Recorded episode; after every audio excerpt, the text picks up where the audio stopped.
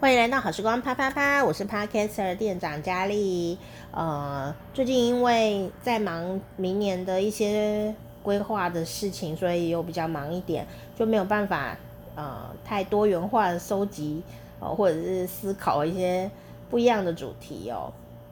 但是呢，反正这就是生活点滴呀、我就跟大家分享我最近关注的事情就好了。然后最近也没有办法做菜啊，为什么呢？因为我们家啊都没有人在哦，整天都没有人在，只有我一个人在啊。这里不是要接我很孤单寂寞，没有没有没有，我自己一个人在家里面哦，虽然眼睛不清楚，但也是有很多事情要忙哦，就是可以做一下自己喜欢的事情哦。但是呢，因为呃没有别人在啊，所以我就。不会想要说想做一些什么料理来吃这样子，我就简单吃而已哦。所以最近呢就没有录做菜趴，因为做菜 podcast 就是我真的有做那道菜，然后有拍照片嘛，然后我会跟大家分享做菜的过程这样。可是因为没有做菜，所以就没有这个 podcast 可以录，就完全按照我的生活来啦。好，那最近就是在三国世界里面啊，所以呢我就可以跟大家分享一些。奇妙的视角的三国世界哈，呃，今天要跟大家分享这个老人家哦，叫做王朗哦，呃，现在常常有一些时候你会看到那种网红对骂有没有？然后会上新闻嘛，好，那我觉得在古时候也是这样子哦，就是也要骂阵这样哦，呃，不怕不怕你开战，就是有一句话说网红不怕战才能当网红哦。战争的战哦，那古时候也是这样子啊，古时候不不得已啊，因为他们的工作就是负责战争哦，所以呢，在王朗啊，在《三国演义》的小说，小说是假的嘛，小说里面呢，呃，就有这个很精彩的一段哦，然后呃，这个精彩的对手戏呢，就是跟诸葛亮一起的哦，这一段呢，就是鼎鼎大名的。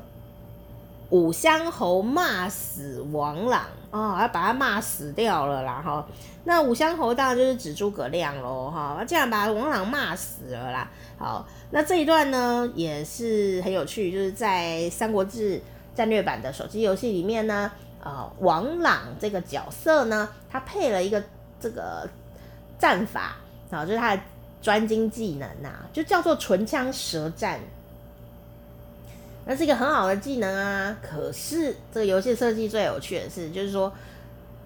一般来说不会让王朗自己用这个战法，就是他可以传承给别人。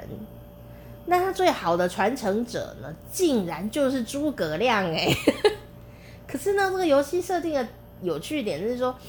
当这个技法传承给别人了以后，这个角色王朗就不见了。你就没有王朗了，王朗就消失了。所以如果你传承，当然你可以把这个战法传承以后给呃别人，什么张飞啊、关羽啊、谁啊，都可以配这个战法的啦。但最适合这个战法的人其实是诸葛亮。所以呢，再回到小说来看，你就觉得，哎、这个设计游戏的人是很精巧的哦，就做这个很有趣的设计哦。因为王朗真的从这个小说，在诸葛亮跟他对骂这一个时间点，他就消失了啊。那诸葛亮就得到舌头超厉害的这样的一个称号，这样。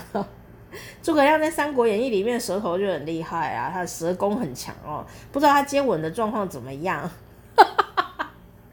可能要问他老婆，他都在外面与别的男人唇枪舌战。好啦，先讲故事是这样子哈，那有人没有听过故事嘛？《三国演义》里面就有这一段哦，因为古时候人呐打仗的时候不是先开枪哦，古人没有枪嘛，在这个冷兵器时代呢，他们会先派主将或者是呃这个呃重要的人出来骂阵哦，就互相。呃，辩论一番这样哈啊，那不知道辩论赢了，辩论输了会不会影响结论？但是有时候你辩论输了的话，可能会影响士气嘛哦。在一个没有麦克风的时代，他们这样子辩论着哈，七十六岁的王朗，哎，七十六岁耶，就算是现代二零二一年，都是一个受人敬重、要仔细照顾的老人家，我们都说不要激动，你可能会血管爆掉或高血压发作，对吧？嗯，这个时候呢，三国时代的王朗老先生竟然活到七十六岁了，这已经很了不起了。在战乱的时代，营养不是很好，医疗又不是很好，他七十六岁，王朗呢，竟然还要出征哦。他跟曹真呢，呃呃的军队啊，就在岐山哦来迎战来犯的诸葛亮。哦，通常在《三国演义》里会说诸葛亮北伐啦，但事实上。在当时的状况是，诸葛亮也是去，对对曹魏人来说，你是来犯嘛，吼，那他当然去迎战诸葛亮啊，啊，这位七十六岁的老先生王朗呢，就在阵前跟他挑起舌战，哦，不是啊，不是这种的啦，这是喇舌，那不是发式接吻的舌战，就是两个互相骂阵啊、辩论啊这样子，就没想到呢，王朗老先生呢，他就被诸葛亮的言辞驳倒了。哦，一时气愤，从马背上摔落，就当场死去，被称为这个五香侯骂死王朗啊。而事实上呢，呃，其实你想看他发生什么事啊？啊、就是王朗七十六岁嘛，哦、如果你家里这冬天天气比较冷呢，有长辈还是我们自己年纪大哈，要小心啊，那个血管哈，呃，收缩的问题哈，所以呢。我猜王朗应该是气到中风了，高血压，然后血压高，然后中风，然后就摔摔下来，脑震荡死掉了。哎、其实冬天很多人都会这样哎、你忽然呢起来的时候没有血压啊，不是很呃顺畅哦，有时候站起来就昏了，你知道吗？就头晕，有没有？起床的时候起来尿尿啊，还是什么？天气冷嘛，一起来就头晕，然后立刻倒在地上，撞到头，然后呢来不及救。啊，就发生很多危险，哦，所以在这边呢，啊，看小说看小说，还是要提醒大家，啊，要多注意自己或老人家的健康，啊，然后呢，天气冷，那要小心保暖，啊，不要贪一时方便，就等，呃，没有保暖，穿外套就起来趴趴走，这样子很危险，哈，血管要注意，然后不要太激动，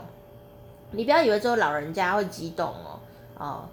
你就跟他武乡侯骂阵哦。呃，有时候你骂赢了也是输，骂输还是输，因为呃，万一发生什么遗憾的事情就不好了。有时候就让一让吧，互相让一让这样子，他不让你，你让他，你还是赢，好不好？哈、哦，长远来看呢，哈，还是赢的啦。哈，那也不要太激动啊，你不要以为你年轻就可以激动，哎，有人一激动哦，那个视网膜掉下来就瞎掉，哎。真的啦，有一个老师就是这样子哦，所以请大家一定要注意健康，不要太激动，好不好哈？哦，那其实王朗是一个怎么样的人呢？我们回到历史上来看哦，呃，其实王朗是一个好人呢，所以我都觉得很遗憾，就是说一个战争的时候，好人与好人之间都不见得能够好好相处，你都还是得去骂。你看诸葛亮人其实很好，他会去随便骂一个老人，把他骂死吗？我想他没有这么。没水准哦，可是他却得骂死王朗，这小说里才会成立哦。